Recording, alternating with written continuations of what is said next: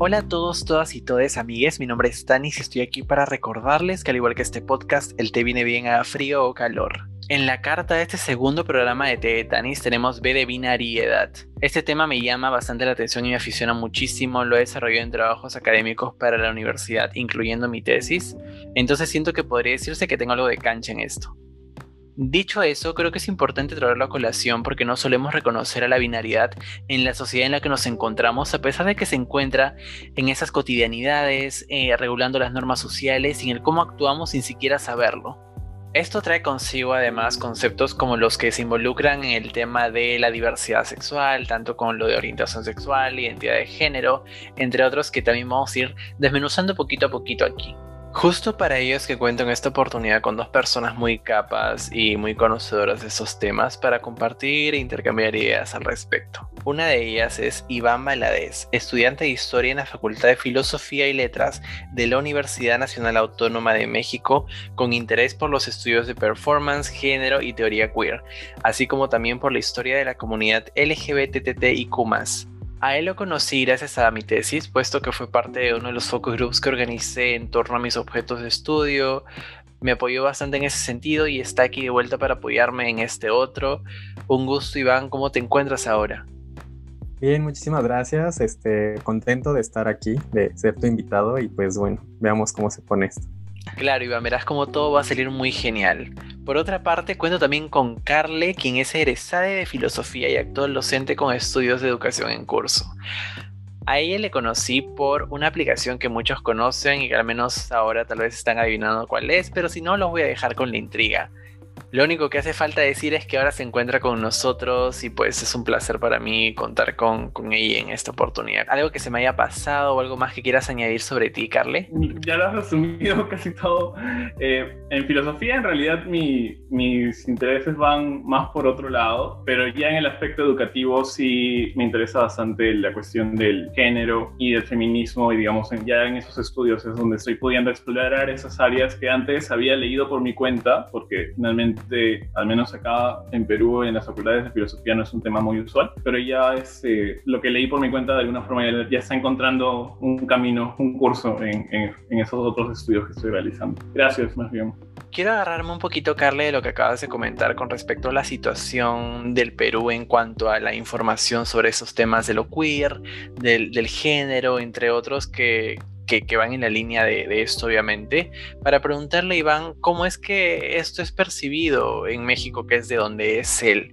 ¿Qué tanto se difunde en términos tipo académicos sobre la comunidad, eh, entre otros temas de este mismo tipo, ¿no? Por un lado, no estamos tan carentes de, pero es un campo básicamente nuevo. Realmente es un campo que, se ha venido trazando un camino, o sea, con fuerzas, porque pues de alguna u otra manera desde la academia siempre se ha habido sesgado, porque pues vaya, este rompe con ciertos esquemas tradicionales, pero eh, creo que de alguna u otra manera estos temas queer y los temas feministas han encontrado cabida cada vez más dentro de ya sea el mundo académico o el mundo este como normal, por así decirlo, y creo que vamos ahí paso a paso, hace falta todavía mucho camino, pero pues sí, hace falta algo todavía.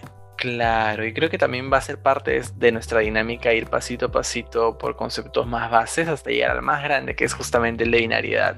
Me parece prudente, siguiendo esa línea, tal vez empezar por uno que es el más reconocido por la mayoría de personas, que es el de orientación sexual. Eh, ¿Cómo lo entendemos? ¿Cómo podemos conceptualizarlo?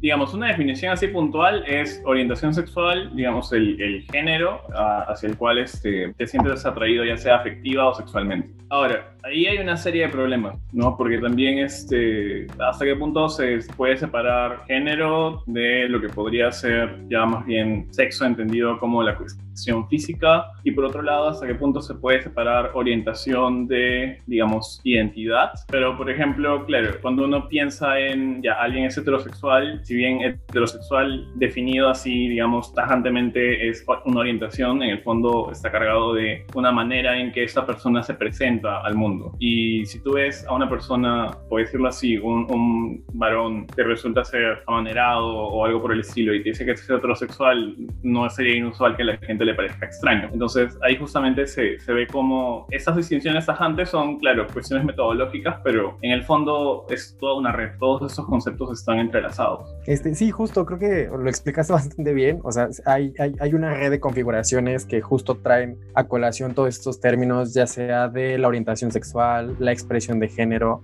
el deseo sexual y la identidad, ¿no? O sea, el cómo, el cómo también me, este, me represento yo mismo ante la sociedad, teniendo en cuenta pues estos esquemas que se han construido culturalmente y socialmente a lo largo de la historia, ¿no? O sea, eh, creo que parte y parte muy importante de, de, como que para poder entender este rollo de qué, qué carambas es la, la binariedad y, y, cómo se ha configurado, es justo entender eso, ¿no? El, en, en, principio es una construcción que se, que se puede historiar, que se puede rastrear a través del tiempo y que responden, ¿no? Incluso a ciertos esquemas políticos, económicos, religiosos, ¿no? Creo que hay que entender justo ¿no? cómo, cómo, cómo se separan estas, estas eh, definiciones o más bien estos puntos claves, o sea, la, la, orientación sexual que justo, ¿no? Parte del deseo sexual hacia qué tipo de persona este, tendrás, no sé, en, este, en un caso un hombre por una mujer, hombre este, con hombre y las mil configuraciones que existen sobre eso, ¿no? De ahí hay que sumarle el, este, el sexo en sí, que definitivamente es un tema bastante complejo de poderlo separar, justo como, como lo comentaba, porque se nos configura, ¿no? A, a, a, entenderlo como que es uno mismo. Entonces, ¿cómo lo entendemos después al entenderlo no como uno mismo y no como una consecuencia el una de la otra? Entonces, creo que de ahí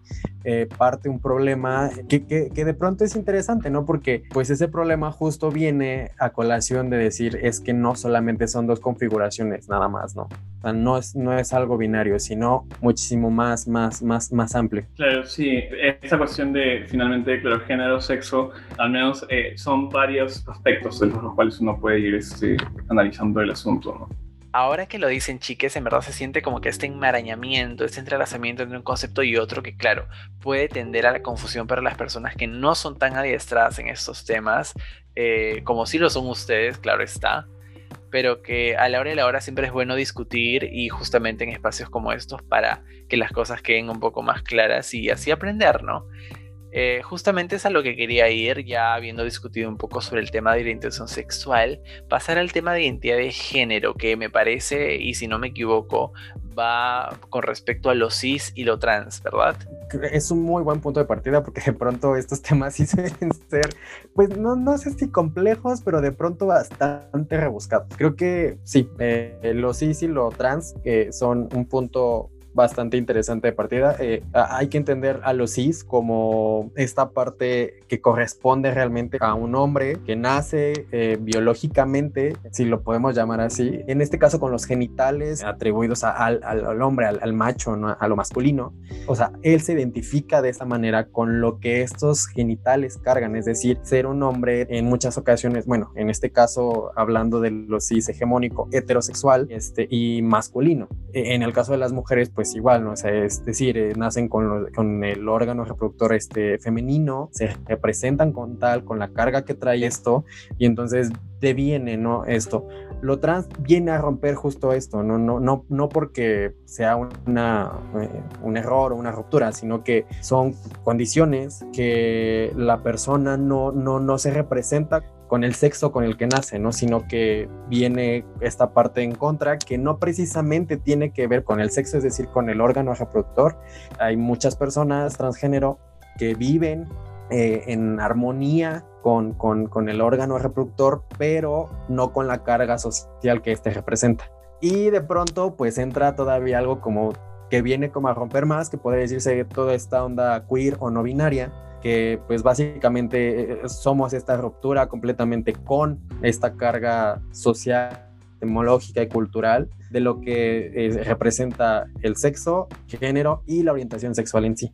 Claro, como, como también comentó Iván, los genitales no simplemente son genitales, sino vienen acompañados de toda una carga eh, social que se ha ido construyendo en distintas relaciones de poder, digamos, Bueno, por un lado, claro, está este hecho de que no necesariamente una persona trans se va a sentir incómoda con su cuerpo, ¿no? De hecho, este es como un lugar común que desde distintos grupos activistas se viene em, criticando. El hecho de que, bueno, para ser trans tienes que de alguna forma haberte sentido incómodo, incómoda con tu cuerpo en algún momento de tu vida, cuando no necesariamente todas las personas trans tendrían que haber vivido algo similar. Y quizás ahí ya surgen más problemas, bueno, y eso sí es importante recalcarlo, ¿no? Porque, digamos, es muy usual, al menos, por ejemplo, en, en mi familia, y me remito mucho a mi experiencia personal, porque, bueno, finalmente no puedo hablar por todas las personas. En mi familia vienes, varias personas me han dicho esto, como que, bueno, ya, o sea, te gusta vestirte como mujer en ocasiones, y como que, ya, pues no, o sea, chévere, bacán. O quieres modificar tu cuerpo, ya, bueno, chévere, bacán. Pero no es tan así en el sentido de que, aunque no, no siempre nos damos cuenta, hay finalmente ciertos parámetros que están ahí latentes y que cuando uno quiere realizar ciertas modificaciones corporales, aparecen. Y, por ejemplo, en el caso de la medicina, no es tan sencillo como que uno va y, por ejemplo, si yo en algún momento he considerado ponerme implantes, no es tan sencillo como voy a un cirujano o una cirujana y le digo, bueno, deseo tener senos, porque me va a pedir una serie de cuestiones psicológicas, psiquiátricas. Viene también la cuestión hormonal, bueno, y eso ya son cuestiones más fisiológicas. Eh, hay todo un procedimiento, un protocolo que, bueno, en parte, eh, conversando con, con, amigos y amigas que han estudiado medicina, en parte está diseñado, se supone, para buscar que la persona esté saludable, pero por otro lado también está como, le está restando agencia, le está restando la posibilidad de, de escoger esta, qué hacer y qué no hacer con su cuerpo en última instancia. Y ahí surge un problema. Uno de los tantos problemas que tuve. De hecho, siento que esto nos está empujando y llevando un poco más al tema principal de este programa, que es el de la binaridad. Y tal vez rescatando un poco lo que comentabas, Carle, con respecto a cómo cada género tiene sus propias limitaciones sociales, del cómo son percibidos, del cómo son ejecutados también, eh, nos hace, nos, nos deja pensando, pues, de que en verdad estamos preconcebiendo todo de esta manera y maquinándolo en torno a, a estas ideas justamente binarias, ¿no? Que del cómo puede y no puede expresarse una persona teniendo en cuenta su orientación sexual o su identidad de género, claro está en una ocasión me dieron un ejemplo, ¿no? Que entender, hay que entender a la binariedad como si fueran dos cajas de madera cuadradas y que de alguna u otra manera es difícil por el mismo material de la madera que, se expandan, ¿no? O sea, más no es imposible, se rompen, se abren, eh, se les puede hacer una puerta, se les puede hacer ventanas, ¿no? Es decir, hay posibilidades. Evidentemente esto no es fácil, vaya, por el simple hecho de que hay un proceso bastante complejo de, muchos años en los que se ha, venido manejando el cómo se han creado est estas dos visiones de, de, lo que deben ser los géneros y el cómo deben comportarse estos géneros. Y creo que justo ahí, es donde empieza como este debate, ¿no? Y este, este problema que al final es un problema de alguna manera, pues bueno, ¿no? Porque abre las posibilidades de poder representar y de poder identificarte, pues como se te dé la gana, ¿no? Es decir, creo que si hay posibilidades, hay que entenderlo justo, ¿no? O sea, hay que, hay que abrir esas cajas y, ab y abrir esas cajas, pues obviamente también es de pronto, pues doloroso, ¿no? Porque te choca de frente el cómo te has comportado y el cómo te han educado para que te comportes en primera instancia siempre referente a tu cuerpo. Es en el cuerpo donde se inician estas discusiones. Y, y, creo que eso es también fantástico porque al final de cuentas, pues el cuerpo es el que nos va a pertenecer a nosotros mismos, a nosotros mismos toda la vida hasta que dejemos este, este plano, ¿no? Entonces creo que entender que la discusión parte de, de nuestro propio cuerpo y que a partir de aquí es donde empezamos a hablar cómo nos identificamos, el cómo, cómo nos percibimos independientemente o más allá de los géneros como están establecidos entonces se abren a, a, estas posibilidades, ¿no? Son posibilidades pues complejas que también pues obviamente rompen con, con, con, incluso con la visualidad, ¿no? De lo que está la gente acostumbrada y que esto da pie a que ciertas patologías fóbicas se abran y vaya, es decir, tantos insultos o crímenes de odio que se vienen en primera instancia por lo que la gente ve, pues habla, ¿no? Precisamente de cómo estas cajas se han venido manejando por tanto tiempo que, que se han convertido en, en esquemas hegemónicos que la hegemonía al final de cuentas no es como que esté plantada y no se pueda cambiar ya nunca, ¿no? Pero es doloroso, el camino es doloroso y, y lento quizá, tardado, no lo sabemos. Antes de darte la palabra, Carla, a mí me parece bastante interesante y acertada esta analogía de las cajas, porque en verdad, primero, estas, hay que pensarlo también, vienen siendo hechas desde hace años. Es producto de una tradición, una repetición que se viene aplicando ya con, con mucha antelación. Entonces nos está afectando a nosotros, la generación tal vez más actual, más contemporánea, de la manera en la que tú mencionas, ya que ha sesgado estos límites de los géneros y de demás eh, valores a cosas muy definidas que tal vez no son en las que tenemos que encajar necesariamente, pero si es que no lo hacemos vamos a terminar afectados de esa manera que, que es justamente la que tú mencionas a través de estos crímenes de odio, la violencia, la homofobia y todas estas cosas tan negativas que pues atacan a nuestra comunidad vienen a mi cabeza dos puntos. Uno de ellos, bueno, la, última parte que señaló, ¿no? Todo lo de los crímenes de odio, las distintas fobias que eh, vale decir, no sé cómo sea la situación en México, también en el ámbito activista, bueno, hace buen tiempo que no me veo involucrado, hace ya varios años, pero sé, por ejemplo, que muchas veces se habla de homofobia, transfobia, pero no se estudia más a fondo las diferencias específicas que podrían tener, por ejemplo, la bifobia separada de la homofobia, la lesbofobia separada de la homofobia, entendida como incluyendo solo a varones homosexuales, y en fin, ¿no? características particulares que podrían tener cada una de estas. Me trae a la mente esta cuestión también de las distintas historias de sufrimiento y de violencia que cada, cada persona que sale de las cajitas hegemónicas podemos haber vivido. Y eso es algo que, que muchas veces no se toma en cuenta, ¿no? Exacto. Y yo siento que esto parte también de las cosas más pequeñas, las que parecen más insignificantes. O sea, poniendo ya un poquito parte de mi experiencia en la mesa, siento que pasé por algo de ese tipo en el colegio, en mi primaria, ¿no? Es, es básicamente porque, bueno, para esto el orgullo de, esa institución en ese entonces era la banda. Yo quería ser parte y pues al inscribirme me pidieron que escogiera un instrumento que tocar. A mí me llamaba bastante la atención el tambor, entonces fue lo primero que agarré. Sin embargo, ya salían compañeros a decir que no, porque el tambor es para las mujeres y lo que tocaban los hombres era la tarola. Eh, me llamaba también la atención la lira, pero por lo mismo no podía hacerlo por esta cuestión de la presión que sientes de tener que encajar en una de las benditas cajas y de esa manera no sentirte violentado. Creo que es lo que maximizado puede representar lo que pasa en nuestra sociedad actual, en la que si sales de los esquemas o de lo que se tiene preconcebido, tienes que hacer por tu género o tu orientación sexual, en definitiva te vas a ver afectado y eso es algo obviamente muy lamentable. Claro, las cosas, como dices, en última instancia deberían o podríamos aspirar a que sean más flexibles. Allí, de hecho, hay, hay un problema. Eh, claro, se entiende que es algo natural en el ser humano eh, finalmente aprender a darle sentido a las cosas a partir, bueno, de la sociedad en la cual ha crecido, ¿no? Hasta ahí, digamos, es algo que quizás no, no, podamos evitar. El hacer que las cosas sean inteligibles, ¿no? El hacer que las cosas sean claras, ¿no? El poder distinguir con claridad tal cosa es tal, tal persona es tal, tal persona es tal. Hasta cierto punto, me imagino que eso, hasta ahí, como que no tiene nada de malo porque es simplemente la forma en que funcionamos, ¿no? Si todas las cosas fuesen ininteligibles, si no entendiésemos nada, no podríamos simplemente salir a la calle y, movilizarnos, pues no, no sabríamos qué hacer. El problema, claro, radica, viene cuando ya esa inteligibilidad, eh, esa manera en que le damos claridad a nuestra realidad, se vuelve, digamos, ya dogmática, ¿no? Como ya esta es la forma en que la realidad es o debe ser y ahí ya pierde la flexibilidad, el dinamismo que tú mismo, Tanis, estás este, señalando que,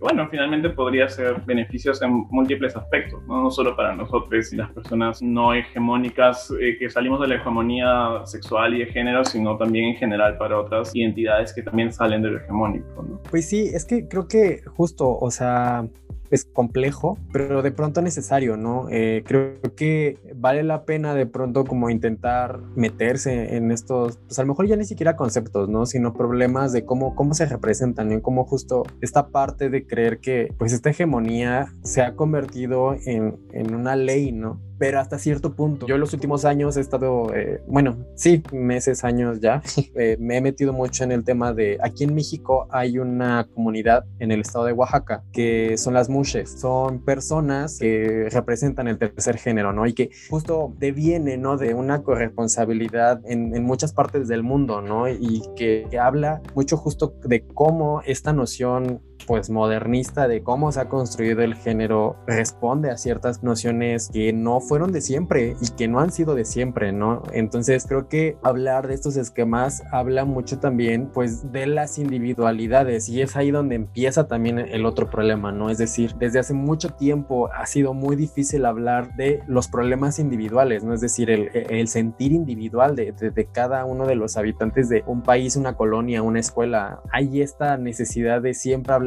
por el todo, por todos, que, que de pronto se pierde, ¿no? Esa capacidad de pensarte, de repensarte, de existir y de reexistir en una comunidad que a lo mejor no te va y que de alguna u otra manera pues tienes que buscar el camino para estar dentro de esta comunidad, ¿no? Es decir, vaya, está este punto de la comodidad en el sentido en el que pues hay gente que simplemente no se siente. Y, y hablo, hablo mucho, por ejemplo, de, de, este lado de tengo amigos, hombres heterosexuales, eh, cisgénero, que definitivamente no se sienten cómodos ya con este esquema de que tienen que ser el típico pues hombre y, el fútbol y es decir, abre estas posibilidades no solo a las personas disidentes, ¿no? A todos y a todos nosotros que, que de pronto decidimos romper estas cajas, sino también esas personas que de pronto ni siquiera tenían entendido que estas cajas existían porque han nacido y han crecido y se han comunicado y se han relacionado con su propia comunidad, su propia familia, entendiendo que esta es la normalidad. Y, y, en el momento en el que de pronto quizá hay una ruptura en el que si conoces a alguien, en el que si lees de pronto del tema, en el que si, pues no sé, la escuela, la radio, la televisión, alguna telenovela te pone de frente ese tipo de esquemas, entonces hay posibilidad de abrir pues estos paradigmas que beneficien a mucha gente, ¿no? Y que no solo desde el lado práctico, ¿no? Sino hablando de este lado, por ejemplo, de las fobias que se crean a partir de, en especial, o en este caso más bien, hacia la comunidad, pues entonces se entiende desde dónde nacen estas fobias y el por qué nacen estas patologías fóbicas de grupos, pues mayoritarios en este caso, ¿no? O sea, al final de cuentas siempre es, es muy gracioso decir, pues es que son un montón y cada vez nacen más y es como de, no, siempre ha habido un montón, las cuestiones han cambiado y ahora pues sí hay más visibilidad que sirve, hay visibilidad que no sirve definitivamente, pero son visibilidades que ahí están, ¿no? Entonces creo que estos esquemas ahora de los que se hablan en, en trastienda, de hablar sobre las binariedades, rompe justo con toda esta tradición y, y aporta mucho a la, a, a la, conversación, ¿no? Creo que sí, en, por ejemplo, en el caso aquí mexicano, de pronto es, es complicado, ¿no? Porque en algún sentido la Ciudad de México, que es donde yo vivo, en cierto sentido se podría considerar como esta ciudad utópica en el que hay sí los derechos y hay sí la marcha es gigante y hay mucho dinero rosa y demás, pero en realidad todavía se continúa con una tradición pues bastante compleja, es decir, no, hace falta voltear mucho, no sé si sepan o lo pueden buscar, lo que pasó en diciembre con el zapata de, Fabián Chaires, en el que pues casi me rompen la nariz por ir a defender el bendito cuadro y el Palacio de Bellas Artes, entonces justo hay como que ciertos atisbos donde de pronto pues ya escuchamos en la mañana o, o en el periódico. Hace unos meses también hizo una exposición sobre la violencia de género y cómo esta violencia de género justo entendiéndola como no solo hacia la mujer, sino cómo trastoca la violencia de género en general. Y en este caso, pues yo hablé pues obviamente pues desde mi experiencia y no les miento, buscando en el periódico del día en el que se me cruzó así de frente, pues vimos así como una chica trans que desapareció y una chica trans que encontraron no sé dónde y un homosexual que quién sabe dónde. Entonces, al final de cuentas es la cotidianeidad que todavía se vive, pues en este caso en México y que en muchas partes del mundo, ¿no? Entonces, creo que estas conversaciones justo abren hablar de estos problemas que son reales y que todavía existen. Me parece importante destacar en este momento la importancia de la visibilización en plataformas como esta, porque definitivamente nos deja poner todas las cosas a la luz y así se puede conversar al respecto, tomando en cuenta las circunstancias y haciéndole frente, ¿no? Para que justamente no vuelvan a suceder. Lo cual es lamentable y me lleva a decir que en el Perú las las cosas no están tan diferentes, eh, por más triste que sea, siguen habiendo también feminicidios eh, de mujeres trans de igual manera, entonces es algo que tenemos que cambiar de raíz, puesto que se nos ha llenado la cabeza esta idea de las cajas justamente en las que eh, no existe otro, otra manera de expresarse a uno mismo, pero sin embargo sí lo hay, sí hay manera de, de deconstruirse y de girar en torno a algo más orgánico que solamente una u otra opción, que es justamente lo que ofrece la binariedad. Me parece que ejemplo de ello es justamente lo que comentabas, Iván, con respecto a la pintura de Zapata, que no sé si puedes desarrollar un poco más para la gente que tal vez no sabe qué es lo que pasó eh, en este incidente y por qué tuvo tanto revuelo este tema. Sí, vaya, fue todo un tema. En México y en muchas partes, ¿no? Porque aquí en el Palacio de Bellas Artes, que es como uno de los museos más importantes de toda la República, el año pasado se montó una exposición en honor a uno de los revolucionarios más importantes que hubo en esta gesta de la Revolución Mexicana, que fue Emiliano Zapata. De hecho, la, muestra estuvo curada por un profesor mío. Y vaya, ese día él iba a dar una plática. Parte de la exposición abordaba a Zapata como el icono, ¿no? Que se ha creado a partir de toda esta producción plástica que se ha hecho alrededor, pues ya de más de 100 años. Entonces habla del cómo, pues, se creó este movimiento zapatista y también el cómo se ha, se ha visto como el, este, el modelo hegemónico de masculinidad en México por muchos años. Es decir, había varios ejes temáticos y uno de esos justo fue el cómo por parte de la comunidad eh, LGBT se ha también tomado su imagen como un referente, ¿no? Porque también se cree que él era bisexual. Entonces, bueno, Fabián en 2014 2015 pinta una pintura chiquita de un Zapata que está montando a un caballo blanco con una prominente erección. Zapata está desnudo con unos tacones de negros con pistolas y un sombrero de charro, ¿no? Con una pose que insinúa cierta feminidad, ¿no? Y que justo habla mucho de este juego, ¿no? De cómo incluso hasta las propias representaciones del cuerpo ya se han esquematizado como es, o sea, la sensualidad debe de ser femenina. Un hombre no puede ser sensual porque entonces inmediatamente pasa al terreno de lo femenino. Por, pero bueno, justo este fue el tema, fue el, meollo del asunto y pues organizaciones campesinas quisieron ir a destruir la imagen ahí en el palacio y pues varios miembros de la comunidad que estábamos, unos porque íbamos a otra cosa y otros porque iban a defender la pintura, de tanto en tanto pues armó el, el pleito hasta llegar a los golpes. De hecho yo fui el que salió más afectado de que me patearon la cara y me robaron mis cosas. Wow, e, esa sí que fue una reacción y me parece que es un poco por haber llevado al extremo el darle la vuelta a este personaje que evoca toda esta masculinidad este, y jugar con ello eh, denota también eh, eh, nuevamente el hecho de las cajas y es esto que comentabas de que eh, la sensualidad no está asociada a un hombre sino más bien a una mujer. Entonces cuando se ve expresado en esta pintura obviamente por parte de las personas que no van a estar de acuerdo reaccionan negativamente ante ella porque no es como lo conciben y refleja nuevamente lo delimitado de su manera de pensar con respecto al género y la representación también no bueno, respecto a la cuestión histórica que mencionó Iván, tuve la oportunidad de escuchar acerca de las mushes gracias a una canción de Lila Downs, una cantante mexicana, que en uno de sus conciertos, en una de sus canciones, invitó a un grupo de mushes a que vayan por el público. Me parece chévere que las mushes hayan podido sobrevivir a lo largo de, la historia, ¿no? No necesariamente eh, esta idea binaria de mujer ha estado presente en las comunidades incluso antes de la llegada de los europeos, pero que finalmente resultaron fuertemente perseguidos durante la invasión española porque, porque no calzaban dentro del esquema europeo y tampoco calzaban dentro del esquema católico. Se nota entonces cómo la historia también tiene un papel importante en el haber perpetuado, en el haber dado cuerda y continuidad a estos discursos de, de las cajas y de la hegemonía y del cómo ha construido una concepción del género de la cual no podemos escapar ahora por más que podamos o si lo hacemos es difícil porque vamos a terminar siendo atacados por ello entonces es, producto de, de, algo que ya tiene tiempo y que esperemos progresivamente pueda irse aplacando hasta que sea algo totalmente nulo no y que podamos expresarnos de una manera más libre sin, sin miedo a ser juzgados por otras personas. Esto me lleva a la última pregunta que quiero hacerles y que si es cómo lo vemos siendo desarrollado en, en, donde vivimos, ¿no? Porque el caso de Iván es en México, en el caso de Carla y el mío es Perú, entonces definitivamente puede que haya un contraste, entonces me interesaba saber por lo mismo ese tema, cómo lo percibimos y cómo creemos que está yendo y cómo va a ir también, ¿no?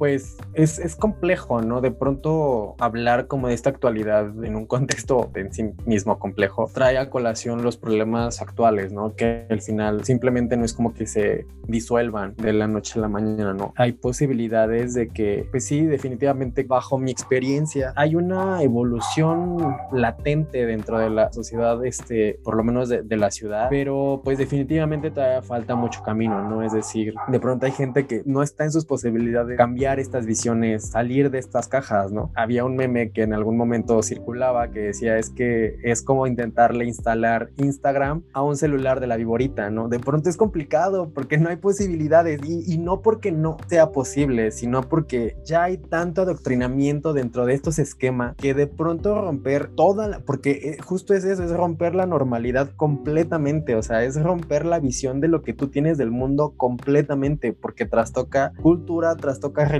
trastoca economía, trabajo, familia, todo. Y es doloroso, es complicado. Entonces creo yo que definitivamente hay, hay un camino todavía muy largo por recorrer, justo, ¿no? De orientaciones sexuales, de cuestiones de género, de cuestiones de personas no binarias o lo queer, entendido como eh, una doctrina distante a la misma eh, creación en Estados Unidos, precisamente también porque son temas pues complejos, ¿no? Y que de pronto por mucho tiempo estuvieron silenciados en la penumbra, ¿no? O sea, era como cuestiones de o la gente que se dedicaba a esto o las personas que eran esto, ¿no? No había más, o sea, no se hablaba del tema en otros lados. Entonces creo que el hecho de que estas dos comunidades hayan ya podido salir de esos huevos donde estaban, o más bien donde los tenían, creo que da pie a, que haya una mayor evolución, pero vaya, lenta, ¿no? Es, tardada, pero creo que justo, ¿no? Este rollo de la visualidad de pronto aporta mucho, ¿no? O sea, lo vemos con estos programas que existen ahora de, de drag queens que hacen latente ciertas culturas o ciertos ejemplos este, artísticos que se venían a una comunidad en específico, eh, porque hay, hay, una larga tradición en México que últimamente he estado estudiando que, que viene desde los años 80, pero todavía se puede rastrear muchísimo antes de los 60, en donde ya hay una intención de hablar desde esta propia eh, identidad pues no heterosexual y creo que hay, hay, caminos, ¿no? Hay caminos que se comparten con otras latitudes de, de, América Latina, que eso también es interesante, ¿no? Porque pues al final de cuentas sí hay una relación bastante directa, pero también hay relaciones que no se conocen. La apertura de estos temas y de pronto espacios como este o como otros más espacios que se han ido creando precisamente por la misma necesidad de hablar de estos temas y de cambiar las visiones, pues son un punto, bueno, increíble dentro de estas discusiones. Definitivamente está también presente esto del de adoctrinamiento que termina siendo interiorizado ¿no? por cada uno de nosotros. No simplemente se plasma en, en normas e instituciones, sino que termina siendo la forma en que nosotros mismos, nosotras mismas vemos el mundo y que muchas veces no cuestionamos, como también en algún momento mencionó Iván. Este orden muchas veces busca ser mantenido por grupos de poder que, en los cuales coincide el poder económico, el poder político. Entonces, claro, la visibilización ayuda. El problema surge cuando, claro, uno busca flexibilizar la manera en que entiende las cosas, las categorías, las cajitas cerradas en las cuales va entendiendo las cosas, pero eso en última instancia deviene o, o termina trayéndote a otro punto en el cual tienes otras nuevas cajitas, digamos, ¿no? que pueden ser más cajitas en las cuales caben más personas, pero son cajitas a fin de cuentas. Siempre que hay un orden que se establece, por inclusivo que sea, va a implicar un afuera, algo que se excluye. Y bueno, ese es un problema que se puede abordar desde distintos ángulos, teóricos, prácticos, políticos, sociales, en fin. Finalmente siempre va a haber algo o un grupo de personas o en general una parte de la realidad que estemos excluyendo al momento de darle orden. En fin, ese sí es un problema que, que queda ahí en mi mente. Bueno, esas fueron las preguntas que tenía para ustedes, chicas. Definitivamente muchas gracias. Espero se hayan sentido a gusto, pero cuénteme, eh, Iván, ¿cómo, ¿cómo estás tú? ¿Cómo te sientes? Pues bastante contento, realmente siempre es grato eh, conocer a gente eh, nueva que, que, que, de pronto entra a estas, estas charlas y estas conversaciones porque justo, o sea, creo que eh, el hecho de de pronto abordar y escuchar estas individuales pues es, es riquísimo, ¿no? O sea, es, es, es padrísimo y, y, y, abre mucho más a la conversación y aparte, o sea, el, el estar en un espacio que, que, la intención es abrir a estas conversaciones, pues para mí fue, fue fantástico. Definitivamente fue un gusto contar contigo, Iván. Y bueno, Carle, ¿tú cómo te has sentido? ¿Qué, qué te ha parecido la dinámica? también contento de eh, poder recibido tu invitación, por poder estar aquí conversando este, y escuchando también a Iván.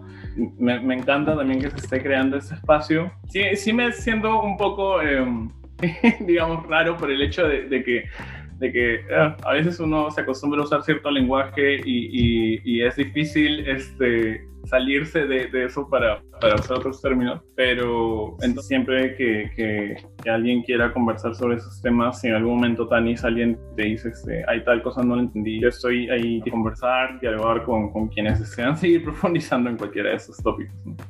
Muchas gracias, estoy seguro de que así será. Cualquier consulta ya saben a Carle o incluso a Iván porque definitivamente ha sido un gran aporte para el programa en esta oportunidad.